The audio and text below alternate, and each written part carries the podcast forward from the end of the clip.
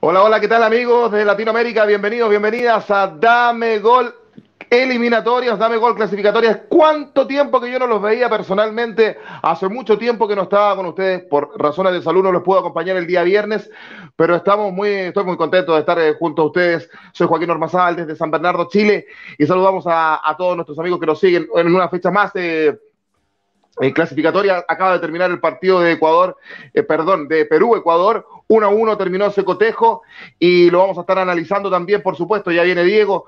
Schubert, nos imaginamos que mm, vendrá también, ahí lo vamos a estar, lo vamos a estar viendo, pero lo cierto es que vuelve al triunfo también la selección chilena que hoy ganó como visita 3 a 2, sufriendo al final, pero a la postre eh, mereció triunfo eh, ganando en La Paz.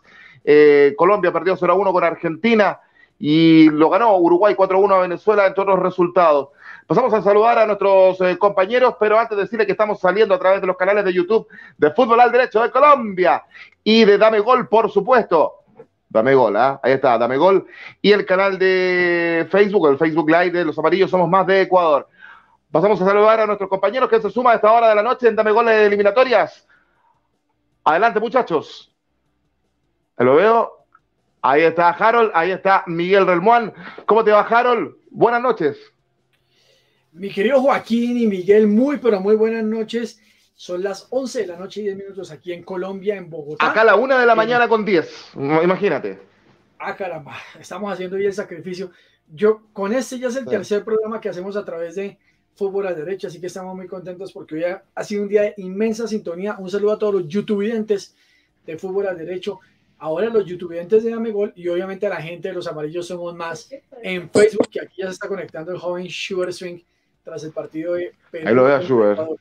Muchachos, hoy lastimosamente la selección colombiana vuelve a sumar una derrota, siete partidos consecutivos sin hacer goles, preocupante panorama y ahora empezamos a depender de las matemáticas, aunque siendo honestos, Colombia no merece clasificar.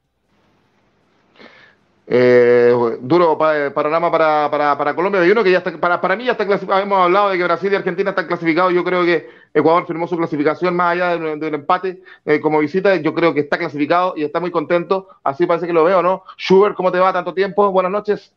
¿Qué tal? ¿Cómo están, compañeros? Buenas noches a todos. Eh, hoy un poquito eh, con, con- con el corazón un poquito dividido porque estoy contento, a la vez me quedé muy, muy picado. Quería sumar tres puntos hoy, creo que teníamos la capacidad de hacerlo. Ujú. Eh, nos comimos los goles. Lamentablemente ese es nuestro error, eh, que hemos tenido muchos partidos. Nos comimos los goles. Sinceramente creo que nos merecíamos ganar hoy. Jugamos mejor que Perú, tuvimos más tiempo a la pelota, supimos Coincido. manejar bien los tiempos. eh, pero bueno, así es esto. Creo yo que ya el repechaje por lo menos lo acabamos de asegurar hoy. Eh, ustedes más que nadie saben que mi, que mi discurso nunca va a ser mediocre, pero bueno, eh, espero que, que sigamos manejando esta misma línea. Mi, mi país creo que hizo un gran partido hoy día. Eh, me parece que el árbitro tuvimos- lo tuvimos en contra. Ahora sí me atrevo a decir que lo tuvimos en contra. Eh, hubieron muchas cosas que no, no, no me gustaron, pero en todo, en todo caso, a mí no me gusta llorar, me gusta hablar de fútbol.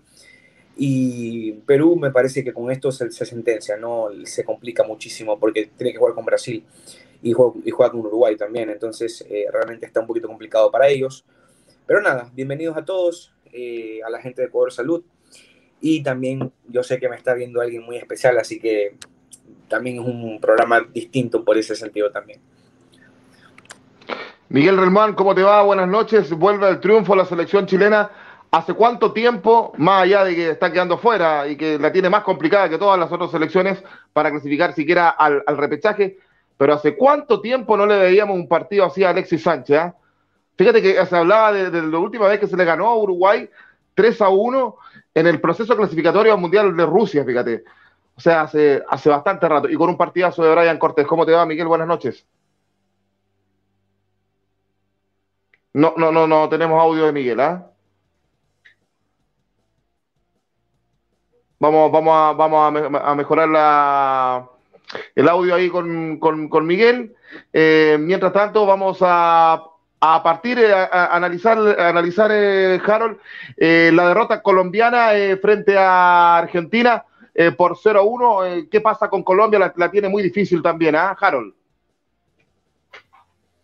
Pues muchachos, nosotros acabamos de, de terminar recientemente el postpartido de Colombia-Argentina a través del fútbol al derecho y yo creo que la, conclusión es, es, clarísima, muchachos. Primero, hay una crisis dirigencial muy fuerte en el fútbol colombiano y cuando pasa este tipo de cosas, eh, lo deportivo no puede estar bien.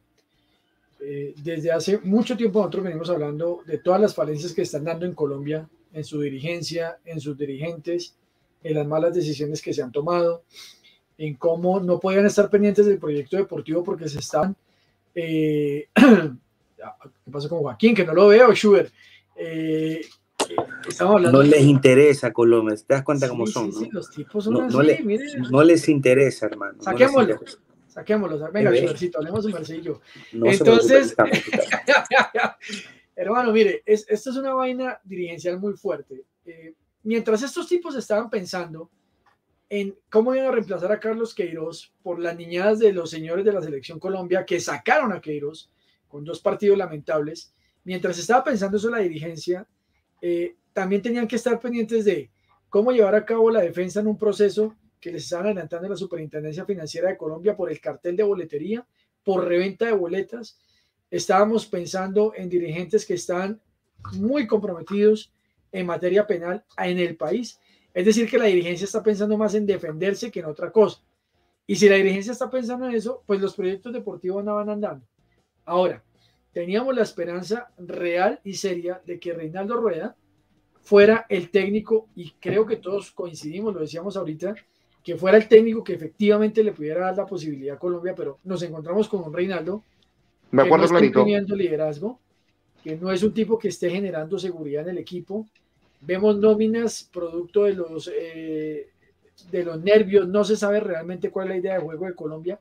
Y hoy completamos un antirécord, siete partidos consecutivos sin anotar goles. Eh, la estadística decía Carol. que era muy difícil ganarle a la Argentina si era empate. Eh, y creo que sería un resultado lógico. Creo que hasta pudo haber sido más. Pero hoy Colombia necesitábamos que presentara eh, que saliera a la cancha, literalmente, escúchame el término, a comerse a Argentina, eh, a, a, demostrar por qué no podíamos eh, seguir en ese raquítico sexto lugar y ahora somos séptimos tras la victoria de Chile.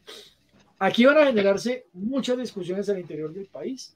Seguramente los señalados número uno será la dirigencia, luego el director técnico, luego los jugadores, que son en gran medida también responsables de lo que pasó el día de hoy.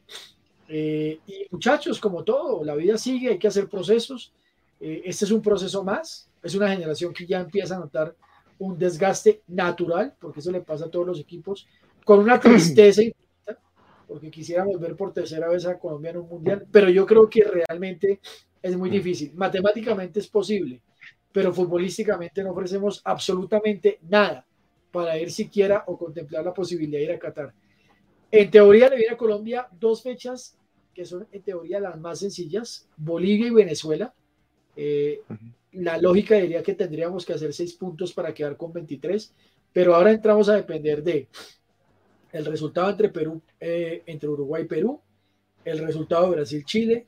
O sea, empezamos a depender de todo el mundo y eso es lo que no podíamos. Hoy estamos haciendo fuerza a Ecuador porque la victoria ecuatoriana nos garantizaba al menos tener la tranquilidad de poder siquiera llegar a la siguiente fecha a disputar el quinto lugar. Ese eh, es el yo, eh, Harold, yo, yo, yo, perdón que te lo diga, tú eras un, era un fiel el defensor de Reinaldo Rueda por todo lo que, por el currículum que tiene y por todo lo que entregó en el fútbol colombiano. Pero nosotros, yo me acuerdo, y, discutimos mucho con, mi, con, con, Miguel y contigo en particular, las dudas que, que nos generaba incluso la llegada de Rueda a Colombia por las dudas que dejó en Chile. Yo veo hasta Colombia y estoy viendo al Chile de Rueda. Perdóname que te lo diga. Pero, una selección, pero... una selección que no, espérate, una selección, Harold lo acaba de decir, Colombia hace cuántos partidos que no anota. ¿Y cuál era el problema de Chile de Rueda? Que no hacía goles. O sea, las coincidencias sí. aquí. A ver, le, voy a, le voy a dar la razón, pero parcialmente, Joaquín. Es cierto que Colombia no hace goles, pero tampoco le podemos decir a Reinaldo Rueda que es culpa de Reinaldo Rueda. Por Ese supuesto, tipo ha intentado meter delantero, mire, mm. Borja. Usted trae a Dubán Zapata, que es la figura del Atalanta. Sí. equipo que está disputando Liga de Campeones y que hace buena campa. Luis Fernando Muriel, Falcao García, eh, Rafael Santos Borré que está jugando en Alemania. O sea, hermano, el tipo ha hecho de todo. ¿Sí? Y, y aquí es donde uno dice, ¿qué le pasa? A veces no le entra. El partido contra Ecuador, la figura fue Domínguez. Yo no digo que no, que no haya jugado bien Ecuador, pero es que no entra. Contra Perú atacamos y no entró, y en la única que llegó Perú hizo el gol. Entonces, es un tema, es, es una consecuencia de situaciones, ¿sí? Eh, no voy a decir que esto es suerte, no. Hay algo que también está mal en el planteamiento, pero Reinaldo no los puede hacer. ¿Qué le critico yo a Reinaldo Rueda, eh, Joaquín y muchachos? Que cuando uno necesita un técnico, mire, yo insisto y siempre, así como usted me dice, así como yo siempre he dicho que Rueda me parece un buen técnico y lo sostengo, que es un gran técnico de fútbol, también siempre lo he dicho, Alfaro a mí no me gusta, no me gusta la forma de jugar, pero Alfaro tiene algo que yo le vi en el partido contra Brasil. Ese tipo cuando le hicieron el gol, gritó, saltó, corrió, jodió, peleó con el árbitro, o sea, el tipo se puso su rol de líder. A Reinaldo no sé qué le pasó, se apagó, literalmente se apaga. Entonces, usted ve hoy el partido contra Argentina, eh, un Reinaldo Rueda que todo el tiempo está con la mano en la boca, que, que, que además Sí. su expresión corporal transmite un mensaje de pasividad, tranquilidad. Y su mirada, Y sí. sencillamente jugó como si ya estuviera clasificado al mundial. No se le dio garra, no se le dio hambre y un técnico que estaba absolutamente quieto. Reinaldo en el partido contra Perú en la rueda de prensa, eh, y yo lo dije con los amigos de fútbol al derecho, eh, estuvo en una actitud muy reactiva frente a los periodistas que lo cuestionaron. Eh, me hizo acordar alguna rueda de prensa en Chile en donde lo cuestionaron y el tipo salió muy a la defensiva. Así estaba contra Perú, pensado y confiado en que le iba a ganar a Perú.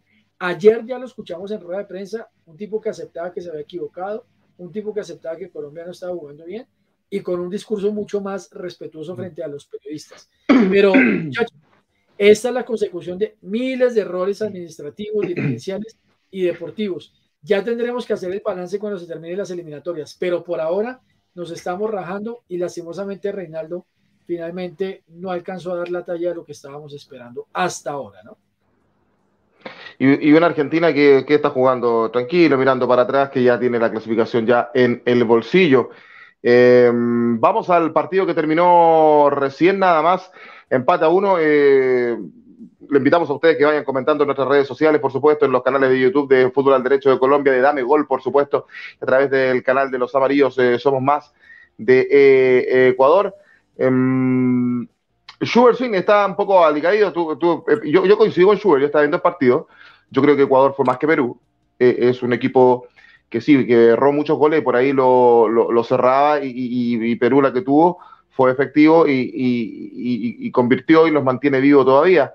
Eh, pero yo siento que Ecuador, así como acá en Chile, eh, dominó como visita. Es un equipo, esta selección ecuatoriana a lo largo de la historia que uno, yo llevo un poco más de años viendo fútbol que usted, pues, o sea, que, tuvo el, por edad, por edad, y a mí me tocaba ver esos Ecuador que se hacía muy fuerte en la altura de Quito, pero que, pero que de visita era muy distinto su juego, pero una selección que esperaba, y ahora estamos viendo un Ecuador, a diferencia de otros Ecuadores, que vienen a proponer de visita. Le ganó a Chile, nunca lo había hecho en su historia, lo hizo, y va a Lima y también juega de la misma manera, con la diferencia que más goles y que Perú se encontró con ese empate y por ahí entiendo tu, tu desazón que sentiste que Ecuador debió haber ganado. Coincido, creo que Ecuador fue más, pero a mí me parece que es una selección que ya está, ya está en el, en el avión rumbo a Qatar, Sugar Swing. Ok, bueno, primero, antes de, de hablar de Ecuador-Perú, yo sí quiero meter cuchara en el tema de Rueda. Eh, porque el, el, el, fútbol hay que verlo desde distintas perspectivas. Para mí, Rueda no tiene absolutamente nada que ver con lo que le está pasando a Colombia. Y voy a explicar las razones. Primero, tú tienes un camerino roto, tienes un camerino con caciques, tienes un camerino irresponsable, tienes un camerino berrinchudo, tienes un camerino que no, se, que no, les, que no les importa en lo absoluto la selección Colombia. Y los que terminan jugando y empleando un sistema de juego son los jugadores, no es Rueda. Aparte, Rueda llega cuando ya un proceso está recontra que en el piso. Está, a ver, Rueda cogió que la arena del, de la, del, del de Entonces la no tiene liderazgo. A ver, no, no, yo no creo que tenga liderazgo. Primero porque Rueda es un técnico de fútbol y Rueda ha demostrado con sus, con sus palmarés que es un hombre que tiene éxito. No es, ¿Sí? ningún, no es ningún don nadie. Ya, no creo ¿Sí? que es eso. Yo creo que lamentablemente el fútbol colombiano está lleno de caciques, de dirigentes idiotas y me parece que de prensa eh, que vende mucho humo. Es, esos son los responsables de Colombia. Por supuesto que el entrenador tiene su responsabilidad, nadie va a decir que no, pero es muy mínima. Él entró en un proyecto que estaba destrozado. Él, él entró eh, tratando de pegar todo un rompecabezas que estaba literalmente a punto de, de dejar de existir, porque las cosas eran bravísimas. Acabo de ver hace pocos días a, a James Rodríguez insultando a todo el mundo, sacando la mala seña a todo un estadio. Salió el pie de Valderrama, un 10, un referente, ganador de Copa América, que para mí es el más considerado y el más exitoso en Colombia, en la selección. ¿Y qué dijo él? Y más maravilloso técnicamente hablando. Le, jugador. la afición. le Y que llamó, está de la cumpleaños el mismo día que yo. le Pero llamó yo- la atención, le llamó la atención a James Rodríguez y le dijo, los silbidos nos ganamos y los aplausos también, y al público nadie lo toca. Esa es la realidad.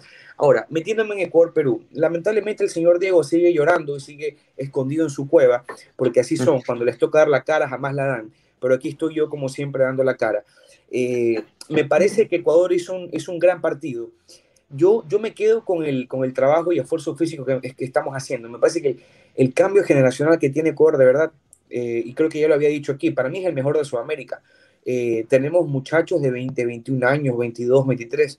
Realmente nuestro, nuestro promedio es bajísimo en edad y eso a mí me, me, encanta, me encanta de verdad. Creo que tuvimos un desgaste interesante. Y, y, sabes que hay, hay, algo que sí me, me gustaría, eh, y es de que Ecuador pueda sacar seis puntos de aquí en adelante. Nos toca Paraguay en, en Asunción y nos toca Argentina en Quito. Realmente no lo veo tan complicado, creo que podemos hacerlo. Eh, yo también pienso que ya estamos por lo menos en quinto lugar, que sería el repechaje, pero eh, siempre nos gusta a nosotros tener buen fútbol. Y quizás quemamos un poquito de tiempo, porque tampoco me voy a hacer el cojudo, sí, quemamos un poco de tiempo, pero jugamos mejor, nos nominamos los tiempos, hicimos que se desesperen, eh, tuvimos las mejores opciones y, y, dimos, dimos un buen, buen partido. Realmente eh, Perú llega con un gol realmente que lo, lo metieron con garra esa es la realidad, ¿no? Pero bueno, en todo caso, yo estoy contento, eh, estoy tranquilo, estoy realmente consciente de lo que mi país ha hecho y lo que estamos construyendo, que es, esto es un trabajo de todos, eh, de los jugadores, de los dirigentes, de, de la prensa también, que no, no, nos inflamos tanto de inmediato. ¿Cuánto sube, el, cuánto sube el, la plusvalía, por así decirlo, del técnico Alfaro con, con, con, esta campaña, con esta campañón con, Ecuador, porque su primera experiencia como, como entrenador de una selección va a ir al mundial con, al mundial con esta selección. ¿Crees que, que, Alfaro es muy difícil que vuelva a dirigir clubes? Y si, y si vuelve a dirigir clubes con el respeto que me merece Arsenal de Sarandí, ya no va a ser un club de esa calaña si yo vienen a ser clubes con mayor pergamino y ya estuvo en Boca, pero no le fue muy bien pero le está yendo bien en Ecuador. ¿Cuánto, cuánto, cuánto sube el, el currículum de, Alfaro según tu percepción para lo que venga después de post-Ecuador? Buena pregunta. A ver, lo que pasa es que Alfaro tú tienes que analizarlo dependiendo a qué equipo va, va a ir. ¿Por qué funciona en Ecuador? Y por qué quizás no funcionó en Boca. Es algo que mucha gente no, no logra entender. Eh, funcionó en, Ecuador porque tiene un estilo conservador. Ecuador es un equipo que le gusta contragolpear, que tiene velocidad por las bandas, que le gusta romper circuitos. Boca no, pues Boca es un equipo que por su grandeza y por su, autonomía eh, es un equipo que está acostumbrado a generar fútbol, a generar fútbol pues, eh, jugar con un 10 clásico. Eso es lo que, lo que hace Boca. Entonces hay una gran diferencia. Y efectivamente sí creo que Alfaro se puede cotizar muy bien. Espero que no salga de Ecuador porque si es que él sale de Ecuador, eh, el proyecto me parece que podría entrar en riesgo, aunque tenemos una gran camada, ¿no? Eh, pero sí, efectivamente va a haber un, un, reajuste. No creo que nos vaya a querer cobrar lo mismo de lo que nos cobró en el arranque, que igual no fue tan barato, pero bueno, vamos a ver cómo nos va. Y ahí está, y ahí lo vemos a Diego, don Diego Andrés, ¿cómo le va? Eh, está con vida Perú, se está metiendo, eh, logra, lo, logra un empate lágrimas. de local. La pregunta, ¿esperaban ganar? Schubert dice que Ecuador fue más que Perú. Sé que ¿Coincide en este análisis? Eh, ¿Cómo viste este partido? ¿Cómo te va, Andrés? Buenas noches. ¿Qué tal? ¿Cómo está? Porque hablar, ¿no? Porque si va a hablar, un poco incómodo para mí, ¿no? A ver, muchachos, ¿qué tal? ¿Cómo están? Este, bien, estoy bien. Un saludo para los youtubidentes. Recién me estoy alistando el partido, un partido difícil. como le dije en el grupo, eh, me preocupaba la delantera de Perú. Estaba la Paula, si vieron el primer tiempo, voy por partes. El partido Ormeño fue muy mediocre, muy lento. o sea, a ver, o sea, el hombre no, no tenía el movimiento de la Paula. Si se dan cuenta, eh, el muchacho no, no este, el gol de, Ecuador vino justamente por, porque el delantero no marcó al central y el central sacó pase largo que evidentemente Callens falló. Yo no voy a, criticar a Callens este partido porque creo que ha sido lo mejorcito de la central de Perú. Hubo un, ahí un, error en el, en el, en el tema de, de cabecear, no calculó bien pero no, no le voy a quitar mérito. Lo que está haciendo Callens es extraordinario, campeón del MLS en New York City. La verdad, Callens sigue para adelante, es un error, no pasa nada. Eh, el partido de Raciel García, pésimo en el primer tiempo, juega en el Tolima. La verdad, a mí me sorprendió que, que Raciel García entre de titular. Yo pensaba que iba a jugar Orejita Flores. Los 99% eh, de seguridad, pensaba que iba a jugar, no ha jugado y bueno, no hubo sociedades en el primer tiempo, vi un Ecuador superior. Yo creo que si Ecuador se hubiera eh, puesto las pilas, eh, hubiera liquidado el partido en el primer tiempo. Me, me, me, preocupó mucho eso. Yo estaba viendo el partido con un amigo, le dije, mira hermano, el partido en el primer tiempo, si queremos revertirlo, que lo termine ya, que Gareca lo replantee, y fue así, ¿no?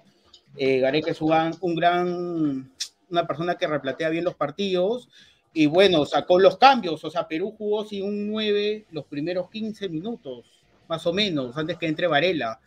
Eh, y ahí comenzó las sociedades. Comenzó las sociedades que, les, que le comenté en Schubert en su, en su podcast que, que hace Los Amarillos por Twitter, de que el juego de Perú tenía que ser en el medio, y así fue en el segundo tiempo. En el primer tiempo Perú intentó jugar por las bandas, pero lamentablemente no. Era, era, era algo que iba a pasar, o sea, que los centrales de Ecuador le iban a sacar todas las jugadas que fue así. Y bueno, los cambios de Gareca fueron muy eficaces. Varela, a ver, Varela, como les expliqué, juega en Universitario de Deportes. Este, es un jugador de medio local, ha sido muy criticado. Y, y cómo es que con un poquito de actitud una persona puede competir, ¿no? No digo que Varela es un jugadorazo, pero a veces las ganas, la, la, fuerza, correr, lo que no hizo Ormeño en el primer tiempo, yo creo que eso suma, ¿no? Uno juega Ormeño es delantero, ¿no? Sí, hermano, juega en ¿Dónde juega? En el León de México, supuestamente. yo creo de que, acuérdense de mí, y lo digo en este programa, Ormeño nunca más será llamado en la selección peruana. Ponga en mi palabra, Nunca más va. Y no, no lo estoy criticando al jugador, simplemente que Gareca da oportunidades. Y si mm. ve, y si ves que el que está en discusión en la prensa, en el medio local, y hay comparaciones de los hinchas, y lo pones de titular, y los partidos que ahí tiene que demostrar no la hace, chao, muchas gracias, te falta un montón, o simplemente no entras en la parte táctica de Perú, y está, no pasa nada. no, no, y para, ya estoy culminando mi, mi análisis un poco largo, yo lo sé. Christopher González, entró bien Christopher González, el jugador que ustedes mm. lo conocen, juega en Colo Colo, me parece que hizo un, un Le tienen un cariño a, a, a González y bueno, eh, escuché la última parte de Schubert que Ecuador me hizo ganar, pero ¿cuántas veces se tiró? Que yo sé que es parte del fútbol, ¿ah? O sea, Perú también se tiró en Barranquilla un montón de veces, hubo un montón de, de jugadas así, pero yo me refiero a Ecuador no quiso ganar, o sea, a ver, eh, Flores, eh, a ver, Ecuador, este, como fue el primer tiempo, pensó que lo pudo ganar pero en el segundo tiempo, cuando metió Flores, yo creo que fue otro partido. ¿ah? Yo creo que ahí Ecuador fue un poco más reservado, dijo acá cierro mi 1 a 1. Que está bien, porque Ecuador está casi clasificado, eh, por lo menos asegura el, quinto lugar, pero yo creo que Ecuador va a clasificar directamente. Y bueno, este, yo vi el minuto 70 y, y vi los fantasmas de Ecuador de la eliminatoria pasada. Pero bueno, felizmente para ellos empataron 1 a 1 y bueno, el jugador que me sorprendió bastante, que es un central en Ecuador extraordinario hincapié, totalmente, a Carrillo lo anuló, eh, muy bueno, que es este central titular de Leverkusen, no sé, Schubert, me puede confirmar, pero... Correcto. Muy, muy, muy buen partido. Y bueno, ese es mi análisis un poco amplio. Yo creo que Perú está en la lucha, yo creo que nuestra final es en Montevideo, yo no creo que ahí hay un pacto de Montevideo, yo creo que Perú tiene la, o sea, a ver, Ecuador es, eh, perdón, Uruguay es un gran equipo, es para mí uno de los mejores equipos de Sudamérica, tiene dos Copas Mundiales, pero yo creo que este equipo puede ir y ganar en Montevideo. Me permite, eh. eh, permíteme debatir, porque aquí tenemos que, debatir un poquito, porque yo realmente me, me quedo sorprendido y, y, y, halagado del partido que el caballero ha visto, ¿no? Eh, a ver, primero, y creo que yo ayer lo dije, nosotros, lo, que pasa es que la, gente tiene un concepto erróneo del fútbol a veces. Y es bueno aclarar las situaciones. A ver, vamos en orden. Me acaba de llegar un mensaje a mi mamá diciéndome dónde mierda estás. Así que, pero, a ver. Aquí, querida señora, no se preocupe. lo veamos. Yo solamente he hecho un análisis de Perú. Yo no he analizado está bien, está bien, es que, es que está bien. Yo, no, yo de Perú no he analizado. Yo Perú no analicé, o ustedes me escucharon hablar de Perú. Yo no hablo de lo que no me interesa. A ver, eh, primero, yo, yo creo que este partido demostró tres cosas. Primero, eh, Ecuador tiene una, una, tendencia marcada y es de que visitante juega muy bien. A mí, de verdad, me gustó mucho más el partido que jugamos hoy que el partido con Brasil. Eh, a nosotros nos este cuesta. Este Ecuador, mucho... yo, yo, yo, de todos los Ecuador, yo lo dije, de todos los Ecuador que yo he visto, y no estoy exagerando, yo sé si Miguel, Jaro, que tienen un poco más de edad, o el mismo Diego, me pueden. Yo creo que este Ecuador, esta camada de Ecuador, es la que mejor juega de visita de todo los Ecuador que yo haya visto fue eh, jugar. porque, los Ecuador de los colombianos eh, lo que hacían era hacerse fuerte en Quito. Eh, se hacían muy fuertes de local. Era la localidad. Este es un equipo maravilloso de visitante porque le gusta. De visitante, sí. al Faro jugar a lo que a él le gusta. Déjame, déjame discutirle un argumento. El caballero dice que Ecuador se tiró al piso. Ok. Me parece que yo fui el primerito en decirlo, ¿no? A ver, no, es que nos tiramos al piso. Existieron faltas que el árbitro nunca vio nada, porque el árbitro fue muy localista. El árbitro fue muy localista. No sacó tarjetas cuando tuvo que sacarlas, pero yo no lloro, yo no lloro porque llorar es para los mediocres. A mí me gusta hablar de fútbol. Y yo sí creo realmente que nosotros fuimos muy superiores. El primer tiempo, nosotros pudimos marcar 3-1 o 3-0, dejarlo, dejarlo cerrado. Nosotros fallamos, perdonamos nosotros. Y es verdad que es error nuestro. No es, no es que la defensa nos quitó la pelota, no es que el arquero sacó, no. Nosotros nos comimos los goles. Mm. Segunda parte. ¿Qué problema tenemos nosotros con que a ustedes no les da la gana de poner las flores desde el arranque? O sea, yo no tengo ninguna culpa ahí, hermano. Nosotros, el segundo tiempo, ¿qué estamos haciendo? Hacer que ustedes se desesperen que ustedes empiecen a perder la cabeza. ¿Para qué? Para que mucho porque le hemos empatado, ¿no? no un segundo, déjame terminar de hablar. Déjame, déjame terminar un segundo, espérate un segundo, relájate. Ya, nosotros qué queríamos? nosotros queríamos que ustedes se desesperen para nosotros en la contra liquidarlos. Esa fue la fórmula del Faro para el segundo tiempo. Ahora, lo que sí es verdad es de que con el ingreso del señor Flores, que cambió al otro payaso que estaba en la cancha, bueno, naranjas, Flores es un gran jugador. Flores es un gran jugador. Y Flores le dio un cambio de ritmo a Perú. Este es el término adecuado cambio de ritmo, porque no me sirve de nada que Perú toque la pelota entre ellos, pero no tengan sentido, pues.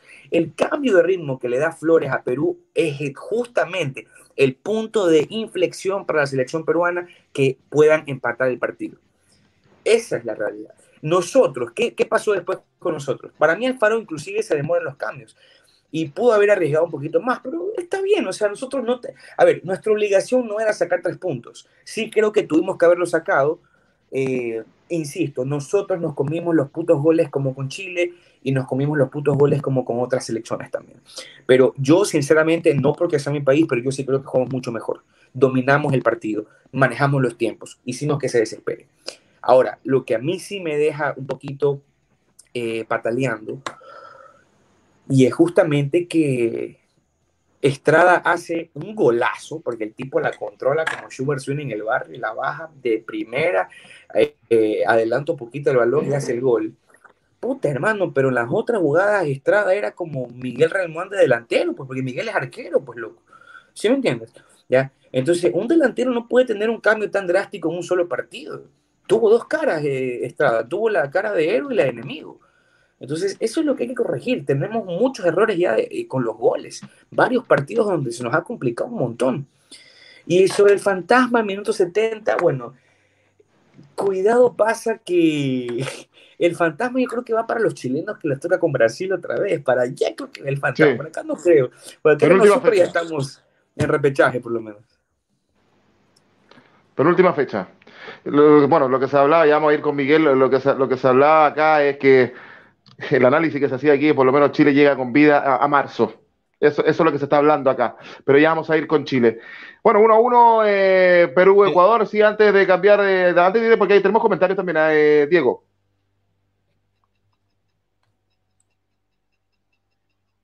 Diego. Ah, ya, pensé que ibas a hablar los comentarios. No, quería ah. para, para terminar este, bueno, este análisis de Perú versus Ecuador. Bueno, Schubert eh, menciona de que Ecuador a ganar, creo que las estadísticas es esencial en el fútbol, el Big Data, remates, 12 de Perú, 10 de Ecuador, remates al arco, 5 de Perú, 3 de Ecuador, posesión de balón, 64% de Perú, 36% de Ecuador, entonces claro, en el minuto 70, ahí donde Perú como que se animó a atacar más y que se podía ganar el partido, entonces yo creo que hay que analizar un poco más criteriosos los partidos. Fue un partido, sí, equilibrado. Ecuador no es que totalmente se desplegó en su cancha, también intentó salir, pero después del 1 a 1, Ecuador firmó el, el, empate. Es más, Schubert, no sé si te, estuviste en el campo de juego, no sé qué minuto era, en el 88, 90, estaban tomando agua, Carrillo, estaba ahí Alfaro en el medio y Estupiñán, puede ser, el de Villarreal, eh, estaban hablando, oye, como que tranquilo, le bajaba la mano a Estupiñán, entonces no, también este Ecuador firmó el empate. Ah, ahora, ahora resulta que le pedimos, no? le pedimos, a Perú que no nos Él dice que no firma, nadie firma. E, Ecuador, lo he escuchado todo. No firmamos nada, todo. pero así hablaba. Le pedimos a Perú que no nos gane. Pero si Perú, es la, pero si Perú es la mejor selección de América, me olvidaba. Le pedimos perdón a Perú para que no nos gane. Que como Bolivia en el Bienvenido, Diego, bienvenido a esto. Pórtese serio. ¿Vieron esa jugada o no? Pórtese serio, pórtese serio. Usted es un hombre inteligente, ¿no? Deje de venderle humo. Deje de venderle humo a la gente. No le mienta a su patria, señor. No, le, no sea farsante. Pórtese serio. Ya, Harold Cárdenas, vamos, tenemos, tenemos comentarios, ¿no? A esta hora de la noche son, fíjense ustedes, en Chile son 20 para las 2 de la madrugada, ¿ah? estamos haciendo matinal, dame gol eh, eliminatoria. Harold. Así es, aquí en Colombia, 11 de la noche, 41 minutos. Eh, bueno, muchachos, en Facebook, en Los Amarillos Somos Más, recuerden que estamos a través de los canales de YouTube de Fútbol al Derecho, Dame Gol, y en la página de Facebook de Los Amarillos Somos Más del Ecuador. Hola chicos, ¿qué tal? Saludos especial para Joaquín. Muchas gracias. Hola chicos, saludos a todos, dice Mayra Paredes, un saludo para Mayra, que hace rato no la veíamos por acá. Hola chicos, buenas noches, saludos cordiales a todos. Fútbol en Cutarras, un saludo para Fútbol en Cutarras panameños que nos siguen permanentemente en fútbol al derecho. Le pegué al resultado de Colombia, pero qué lástima. Ahora sí la tiene complicada. Saludos a todos. Correcto. Enrique Saavedra, Colombia, somos de las merreyes de la eliminatoria en todo el mundo. Siete partidos consecutivos perdidos. El burro de rueda no tiene la culpa de haber eliminado a Chile y a Colombia en una misma eliminatoria. Eh, Gonzalo Calva Rosillo dice: Alfaro no sabe cerrar el partido. Minuto 70, con el equipo agotado y no realizó los cambios de refresco requeridos. Ahí debe corregir. Y dice Gonzalo, eh, saludos cordiales desde Loja, Ecuador. Muchachos, en, el canal de YouTube de Fútbol al Derecho estamos dejando una encuesta donde le estamos preguntando a la gente, obviamente van a ser más de uno, pero le estamos preguntando qué equipo sí va a quedar, o sea, sí o sí, qué equipo ustedes creen va a quedar eliminado de Qatar 2022. Perú, Uruguay, Colombia o Chile. Ahí para que voten en, en la encuesta del canal de YouTube de Fútbol al Derecho. Perfecto. Vamos, bueno, en este minuto la, televisión acá está repitiendo el partido de Bolivia-Chile. Eh, vuelve al triunfo Chile Miguel Relmuán. Eh, no se le dieron todos los resultados que hubiese querido. Eh, era muy difícil que, que Venezuela hubiera ganado en Uruguay pero se mantiene con vida hasta marzo. Lo, importante, yo no sé si tú coincides, es que apareció un fondo futbolístico, al azar te le resultaron los cambios como muy pocas veces, ¿ah? digamos las cosas como son, y con figuras que no se veían hace mucho tiempo. Yo no, veía un, partido así de Alexis Sánchez, de, yo lo decía, del partido con Uruguay en el proceso clasificatorio contra Rusia, en el, para Mundial de Rusia. Eh, un sorprendente Brian Cortés, no sé si tan sorprendente, pero un muy sólido Brian Cortés en el arco, el arquero de Colo Colo, y, jugadores a, destacar. eh, hizo ver mal a Bolivia, sobre todo los primeros minutos del primer tiempo, cosa que es muy raro un equipo boliviano eh, jugando de local, que parece que le afectó más la lluvia a ellos que, que, al propio Chile, una, una, cancha que no drena, estaban jugando en un charco, y me, da la impresión que Bolivia después en el segundo tiempo eh, trata de poner las cosas un poco más en orden, pero, pero estuvo brillante Brian Cortés. Miguel Relmuán, ¿cómo viste este partido? Buenas noches. Hola muchachos, ¿qué tal? Buenas noches. No sé cómo se escucha bien. Bien, muy bien. Se te escucha eh, nítido, mi príncipe, nítido, nítido. Se te Qué bueno, besitos para ti. Oye, eh, empecemos, empecemos por, lo, por lo que decías de Brian Cortés. Me parece que el arquero Colo Colo tuvo una buena actuación, eh, haciendo un reemplazo no, no fácil con Claudio Bravo. Había sido criticado en la semana por parte de, de Johnny Herrera, uno de los ex arqueros de la selección chilena, que pedía al Zanahoria Pérez. Me parece que fue un tapaboca eh, tuvo una eh, actuación notable en Argentina, también varios comentarios de periodistas connotados de Argentina. Eh, y bueno, en la parte defensiva, Joaquín, muchacho, eh, se probó con Paulo Díaz por fin en su posición como defensa central con Gary Medel y Kusevich. Ahí bajó bastante la edad. Chile presentó un equipo bastante más joven de lo que veníamos sí.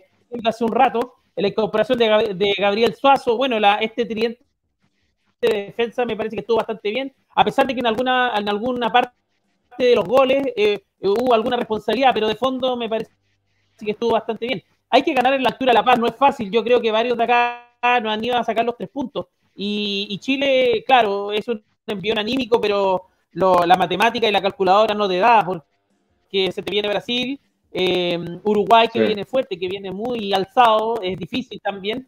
Eh, y bueno, vamos al mediocampo con, con Gabriel Suazo, que me parece que está pidiendo camiseta de titular no para este eliminatorio, sino que para la próxima, porque para está mostrando que es una alternativa tanto en lo defensivo como en lo ofensivo.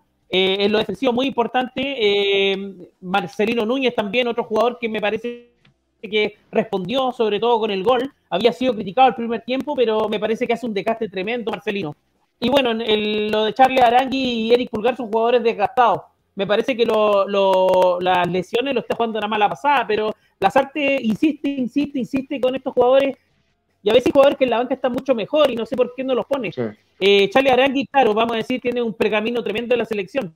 Es difícil decirle, Charlie, deja la, la, camiseta, pero, pero si no está al 100%, pucha, pone a Tomás Alarcón, que viene haciendo campañón en el Cádiz. Eric Pulgar también, eh, Baeza entró al final del segundo tiempo y, y los pasó. No, no, esto, esta jugada, Joaquín, muchachos, nos no juega en contra cuando queremos los puntos. Claudio Bravo entró, eh, el segundo gol con Argentina estaba lesionado. Eric Pulgar jugó gran parte del partido lesionado también. Entonces, eh, Lazarte pierde eh, con su estrategia de aguantar, de aguantar, de mantener a los jugadores que a veces no están al 100% en el campo. Eh, da ventaja y hemos dado ventaja no solo en este partido, que eh, Bolívar nos metió dos, sino que en otros partidos. Eh, lo de Alexis Sánchez es comunal, me parece que Alexis es su posición, no puede jugar de enganche, tiene que jugar adelante. Jugó delantero. Y sí.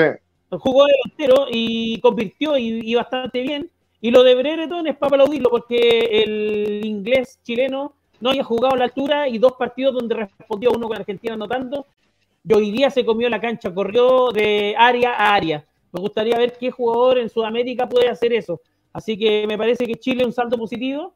Pero ya analizando lo que viene en la, en la parte, digamos, lo de Bolivia, eh, eh, más de lo mismo. Bolivia tenía la obligación de ganar. Eh, Moreno Martín por ahí convirtió, pero un equipo boliviano timorato. se encontró con el empate, pero no, no hizo daño. yo tenía la convicción de que Chile iba a ganar. Es un equipo muy débil el boliviano. Así que me parece que ya en la, en la, lo que da de tabla está difícil, por no decirlo imposible. Tenemos que ir a Brasil y, y, Perú está jugando, está Perú va para arriba, así que Perú y Uruguay van para arriba y Chile se mantiene. Yo creo que el envión o el sprint que tienen estos dos equipos, uruguayo y peruano, eh, quizás no le va a alcanzar a Chile para llegar ni siquiera al repechaje.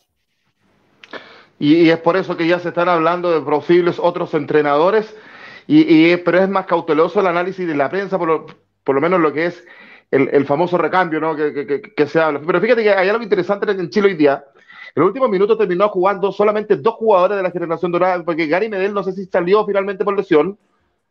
¿Acaso a salir o no? No, no salió. Entonces fueron tres, que fue Alexis, Isla, que esa sociedad sigue funcionando, sigue funcionando, y Gary Medel, cuando sale Arangui, sale, o sea, ya se ven jugadores que antes uno no veía. Tú mencionaste algunos, como, como el Gaby Suazo, el capitán de Colo Colo, que anduvo muy bien, en el arco también, Brian Cortés, eh, Marcelino Núñez, que, que convirtió, eh, Kusevich, me gustó el partido que hizo también, está Pablo Díaz, y que bien entró, por ejemplo, me gustó cómo entró Pablo, eh, Pablo, eh, Pablo Parra. Sí, mucha personalidad, Pablo Parra, jugador del Puebla.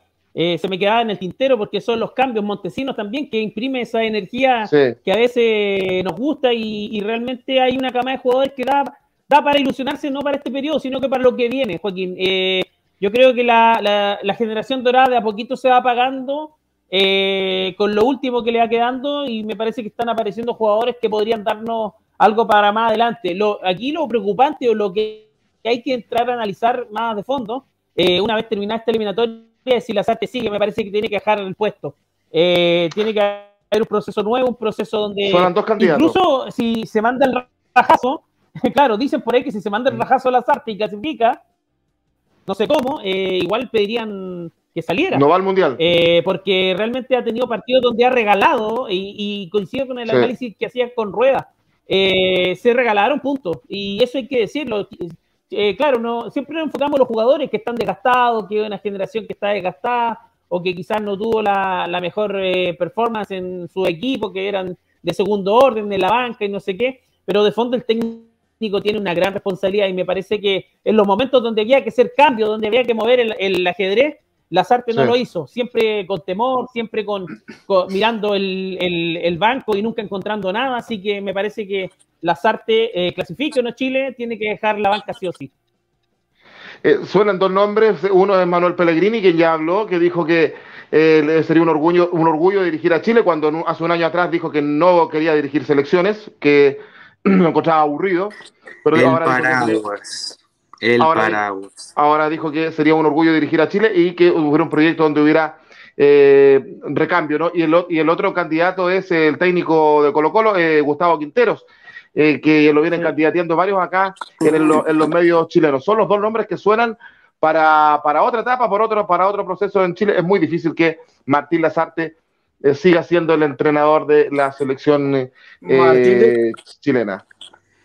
eh, chilena. algo, Harold Cárdenas, ah, y, lo reconoció Joaquín Montesino, este, el jugador revelación del fútbol chileno, que hoy día hacíamos una comparativa que se reía mucho nuestro compañero Joe Singh el mejor jugador de la Superliga Argentina, Julián Álvarez, fue vendido al Manchester City. El mejor jugador de la Liga Chilena, Joaquín Montesinos, fue vendido al Cholos de Tijuana de México. Bueno, ese Joaquín Montesinos nació en Barranquilla, en Colombia, porque es hijo de Cristian Montesinos, jugador eh, delantero chileno que jugó en un Junior, y que Reinaldo Rueda estuvo a punto de llamarlo para jugar por Colombia. Joaquín Montesinos dijo, si no me llama Lazarte, no me llamaba Lazarte a Chile, me iba a jugar por Colombia, Harold, dijo el jugador Montesino, un jugador muy rápido. Montesino, yo me acuerdo de ese delantero aquí en Junior de Barranquilla, un chino que le fue muy bien, además, eh, en su paso por, por, Colombia, un gran jugador. Eh, Joaquín, y, jugando un poco con lo que hablaba ahorita Schubert, que creo que se desconectó de un problema de conexión. Schubert decía, a mí me parece que Reinaldo Rueda no tiene la culpa y yo creo que sí hay una responsabilidad en los directores técnicos sin duda alguna. Eh, porque si bien eh, Reinaldo se encuentra, eh, como se dice acá, todo el hervidero, todos los problemas que tenía, pues Reinaldo también puede haber dicho no. Y yo no me le someto a ese tema porque hay un camerino roto, porque los jugadores están divididos, pero él aceptó el reto y el aceptar el reto ya per se lo hace responsable del resultado de ese reto. Y yo no, yo jamás lo he dicho, o sea, para mí Reinaldo Rueda es uno de los técnicos colombianos más exitosos que hay en el país. Y yo haría mal si dijera que yo no respaldé la llegada de Rueda, me parece un gran técnico. Pero en esta no se le dio. Y no se le dio sencillamente porque no tuvo el manejo suficiente con el grupo. Sí. Se nos, se nos, ¿sí? ¿Me escucha, muchacho? Harold. Sí. sí, Harold, Harold. Yo pensaba que podía haber sido mi, conexión, pero eh, eh, es Harold que se nos, se nos quedó congelado porque hablaba de la responsabilidad de, Reinaldo Rueda en, en, Colombia que, y que decía Schubert que, que, Reinaldo no tenía nada que ver. Yo creo que sí, porque hay un problema de liderazgo de parte de ese entrenador que no se la pudo con el camarino chileno y tampoco se la pudo con de manejo y tampoco se la pudo con el camarino colombiano. O sea, e, e, es, es claro, lo estamos viendo. Yo creo que es culpa compartida también, ¿ah? no creo que sea el 100% de la culpa. No, nadie está haciendo el 100%, pero, pero, pero, pero hay un problema de liderazgo, Diego. O sea, si ya le pasa en Chile, después le pasa en Colombia lo mismo. Y Colombia, yo te lo digo, futbolísticamente, yo lo dije en un comienzo, yo veo este Colombia y es el Chile de rueda. No, o sea, a ver, este equipo de Colombia debería estar tercero, ¿no? Yo creo que es la tercera plantilla, la mejor plantilla de Sudamérica. No sé si ustedes coinciden conmigo, ¿no? Sí. Puede ser, pero por pues sí, pero por juego no se queda, se queda muy atrás. Miguel, tú hablas como jugadores, con la trayectoria que tienen, escuchando equipos de, de, Colombia. Eh, eh, Luis, Díaz ah, es el primer jugador colombiano en el, en el Liverpool. O sea, hay una generación que debería estar en tercer lugar, por lo menos. O sea, eso no está en discusión.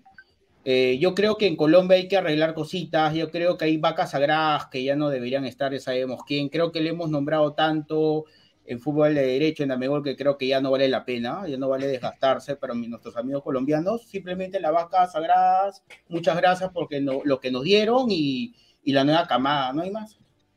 Ahora, muchachos, yo, yo cierro porque les pido excusas porque aquí el señor Slim me tiene fregado con el internet, preciso hasta ahora. Eh, un saludo para el señor Slim. Eh, que nos patrocine. Eh, señor BDR. entonces, muchachos, el caso es que sí, yo no le voy a echar toda la culpa a Reinaldo, pero definitivamente le faltó. Y yo creo que hay un, hay un, hay un, hay un rompe en el tema de Reinaldo.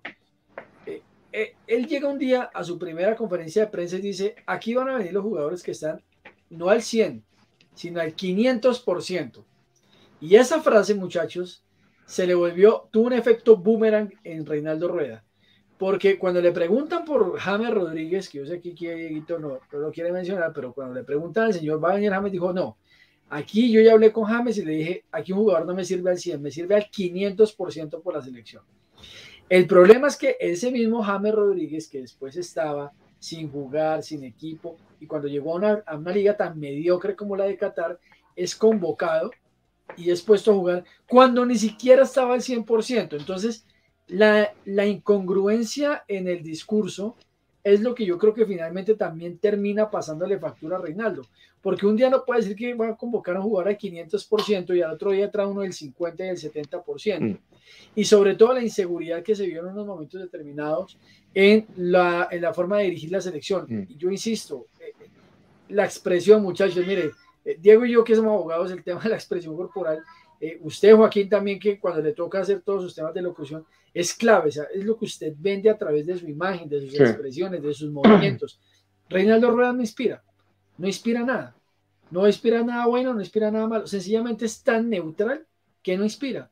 Y hoy eran esos partidos. Entonces, yo creo que le asiste una responsabilidad a la dirigencia, a Reinaldo y en una gran mayoría también a los jugadores de fútbol. Dirigencia de jugadores de fútbol y don Reinaldo Rueda que también de una u otra forma se dejó, como decía Pocho hoy en el programa, manosear pues, por los jugadores y por la misma dirigencia. Ese es el problema de la selección Colombia hoy día y lastimosamente de un señor director técnico para mí, pero que esta vez el reto no le dio.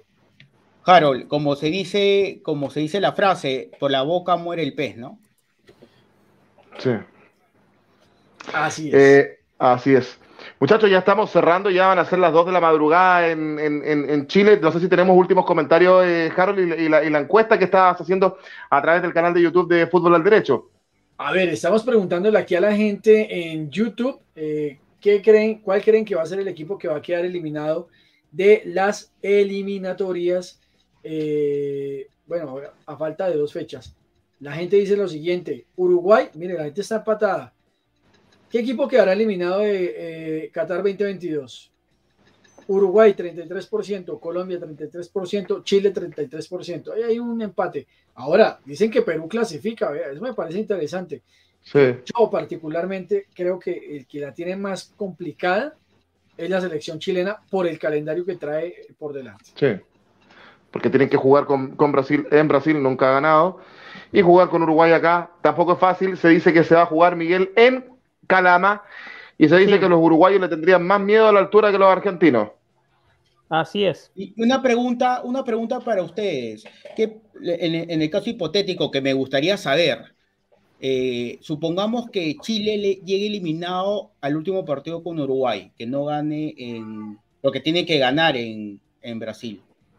Eh, ya no tienen nada que hacer. Ustedes se dejan ganar Uruguay o empatar o lo que sea si un, un por ejemplo, Perú puede ir al Mundial o simplemente compiten ese partido y logran el objetivo que es ganar. Yo creo que va a jugar un equipo alternativo en Chile. Yo creo, mm, yo creo que va a jugar el mismo equipo porque lo, que viene jugando realmente. Va, va, a tirar toda la carne a la parrilla porque la, esta selección se ha caracterizado por eso. No creo que presente un equipo mixto, en lo personal. O sea, ¿usted cree que Chile le podría ayudar a Perú a clasificar al Mundial? Porque, ¿no? Es un poco, ¿no? Raro, ¿no? Sí, un poco morboso, pero sí. Me parece que sí. Yo creo que Chile va a ir con todo con Uruguay, independiente de lo que pase con, con Brasil.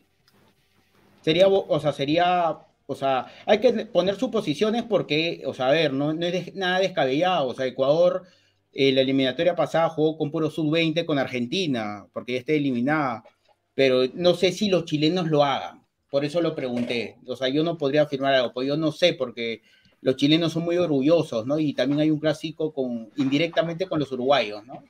Pero yo, no sé si, Chile, si, si, si, Chile haga un pacto, un pacto calama, eh, no. como para, no, no sé, no, no, no, no, no, veo, no veo a esta, selección, esta selección haciendo eso y esta eliminatoria ha sido tan irregular que llegamos casi hasta la última fecha con posibilidad de todos clasificar. Entonces no se presta para lo que tal vez se prestó hace unos cuatro años, en donde vimos Son la eliminatoria más pecas de la historia. Sí, sí pero, pero, pero también yo creo que ahí reflejan un poco la irregularidad de nuestro fútbol, la verdad. Porque hasta hace dos jornadas, dos equipos no, no estaban en el sexto y séptimo, ahora sí. Yo, yo creo que eso lo podemos debatir si realmente son emocionantes por lo alto o se fueron por lo bajo. Yo creo que yo creo yo creo que en esta clasificatoria, por lo que dice Harold, no vamos a ver un partido de la Confederación Perú colombiana como la, hace cuatro años atrás. No. ni, Argentina jugando con los sub-20 de Ecuador tampoco. No, y, yo tampoco me veo. Argentina cuando eliminaba a Colombia tampoco. Yo tampoco veo en Montevideo, escuché por ahí hace la semana pasada el pacto Montevideo. Yo no creo que Uruguay quiera empatar con Perú de visita. O sea, Perú, Uruguay gana en Montevideo y clasifica directo. O sea, ese partido va a ser también bravo. ¿ah? Y porque ellos no van a mm, querer, porque Chile tampoco le va a regalar nada. Ahora, a mí me parece correctísimo lo que está haciendo Brasil y Argentina. Están jugando lo que tienen que jugar. No han seguido. No han cedido, no han, no, han cedido ni un, ni un minuto. Bueno, ahí se nos va la, conexión de, internet de Harold. ¿Está, ¿Está Harold o no? Sí, sí, sí, aquí estoy, aquí estoy. Ahí está. Tenemos los últimos comentarios, Harold, antes de, cerrar. Dice aquí el pop de la Nutria, ¿le suena? Eh, sí. Dice, disculpen que no pude estar hoy. De hecho, me desperté recién después de un mal sueño. Argentina contra Colombia acertó más en los pases y los cafeteros no tienen ataque y se dejan anticipar mucho. Hoy el fútbol lloró viendo al Adoquín Correa y no ver más minutos de Emiliano Buendía. Montiel dio siempre pases hacia adelante, no como Campos, el cual perdió la convicción al Mundial por boludo. Ah, perdón, la convocatoria al Mundial por boludo. Y cierro diciendo que la selección colombiana tiene menos sangre que una sopa y pilla. sopa y pilla. Willis le quiso mandar un mensaje privado a Borja, pero este se anticipó y cerró la cuenta antes. Gran Willis, el gran Willis.